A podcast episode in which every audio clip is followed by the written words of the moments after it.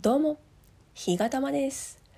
本日はお返しトークさせていただきます。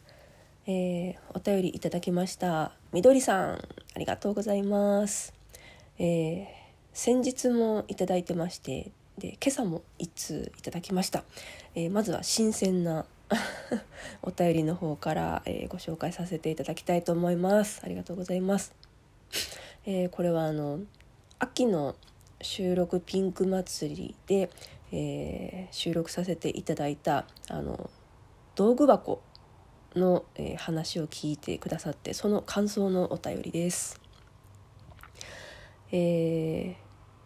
自分がご機嫌でいること最近の私も常に意識しています。ツールボックス早速やってみます。本当元気な自分はなぜそうだったのかは考えないですね。改めて思い出しながら目で確認できる自分の支えを作っていくといいのですね。日がたまさんの優しい語りかけに朝から癒されました。ありがとうございます。ということでいえいえこちらこそいつもみどりさんの優しい口調に癒されております。ありがとうございます。これぜひねあの自分の道具箱を作ってみてください。あのあんまり気合い入れて作ろうとするともう逆にあの面倒くさくなっちゃうんで 本当に思いつくことだけでいいいいんでね作ってみてほしいんですけど、まあ、例えばなんですけど私だとまあ通常運転のね元気な自分っていうのが、まあ、どういう状態かっていうのをちゃんと洗い出しておいてで自分でどうしようもないこと例えば、えー気圧が下がってきたり急に上がったりとかしてそうするとすぐ片頭痛を起こしちゃうんですよ。じゃあ片頭痛を起こした時の自分は元気じゃなくなっちゃうからそういう時どうしたらいいか、まあ、その対応策としては鎮痛剤を切らさないようにストックしておく。それから、えーカフェインを適度に取る、えーそれから、えーまあ、できればですけどその気圧が上がったり下がったりするのをあの頭痛ールっていう アプリを使って最初に知っておいて、まあ、その時間帯が近づいてきそうだなと思ったら早めに自分のその何て言うんですかね私首筋から発生するんで首筋をちょっとこうねマッサージしたりとかして、まあ、少しでもあの症状が軽くなるように予防するとか、まあ、そういうのが一つ道具箱かなっていう感じですね。であとはあの自分が苦手なもの例えば私はあの狭いとことか人がこう密集しているところが苦手で満員電車とかもう本当にストレスの塊でしかないんですけど満員電車にやっぱり乗らなきゃいけない時とかはもうあらかじめイヤホンで、まあ、音楽聴いたり、まあ、あるいはラジオトーク聞いたりっていう状態で乗り込むとか そんな感じでまあ本当に日常の些細なねもう常日頃自分がやっているようなことを、まあ、改めて書いといてで、まあ、自分でその意識できてることはいいんですけど、まあ、そうやって意識できてない何かが起きた時に、まあ、そういった自分のこう元気になるヒントみたいなものがいくつかあるとその中からその時の自分にできることをピックアップしてあの試すことができるんでね、うん、いい。いいこうなんていうのかな、まあ、自分自分を助けるためのツールですよね。うん。なんか誰か私を助けてよっていうんじゃなくて自分のご機嫌は自分で取るっていうのがやっぱり、まあ、これから先大事かなと思うので是非みどりさんも試してみてください。ありがとうございました、えーそしてもう一通は先日いただいていたお便りなんですけどあの一軸種 一軸種をつけた時の、えー収録に対するお便りをいただいておりましてえー19日が一軸の日。これ私がね勝手に言ってるだけなんですけど、えーそんな日に一軸紙を仕込むなんて天然生活のような暮らしぶりですね。素敵です。キッチンでの配信楽しかったです。またぜひということで私このお便りの中のこの天然生活のような暮らしぶりっていうところが非常に心惹かれましてですね。あのおそらくこの天然生活ってあの雑誌のことですよね。さすがみどりさんだなと思ったんですけど私も天然生活めちゃくちゃ好きで買ってたんですけど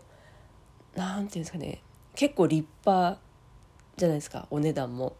でまあねいいお値段するのとあとやっぱ毎回毎回買ってるともうすっごいストックになってきちゃうんで今はもうだいぶ処分してその中で自分がもうこれとこれっていうお気に入りだけを残してそれをねあの何回も見返してます。いいですよね天然生活ね。ああいう生活ができたらいいな。なんかあのちゃんと庭があってこう適度にグリーンがあって花が咲いて。でまあ家自体はこう木造でで古い台所があって。でこう木の杭杭杭柱とかなんか梁とかがあってそこに自分でこう釘でいろんなものを打ちつけてでなんかツタとか這わせちゃったりなんかしてそこにこうざるとかねいろんな何て言うんですかまな板とかいろんなその木の道具をたくさん置く。でいろんな陶器とか壺とかいろんなものをそこに並べる。私あの天然生活の特集の中でもお料理特集はまああの言うまでもなく好きなんですけど台所が好きなんですよ。でね今までも、えっと、別の出版社からなんですけど「その料理名人の台所」っていう本があってそれはいろんなその料理家さんの台所をね全部写真で紹介されてるやつなんですけどもうそれがすっごい好きでもう何回も見直してあの、まあ、じゃあ自分の台所がそんな風になってるのかっていうの全然違うんですけど。全然違うんですけど。なんか素敵だなと思ってね。眺めてます。でもやっぱそういうなんかちょっとしたグッズとかも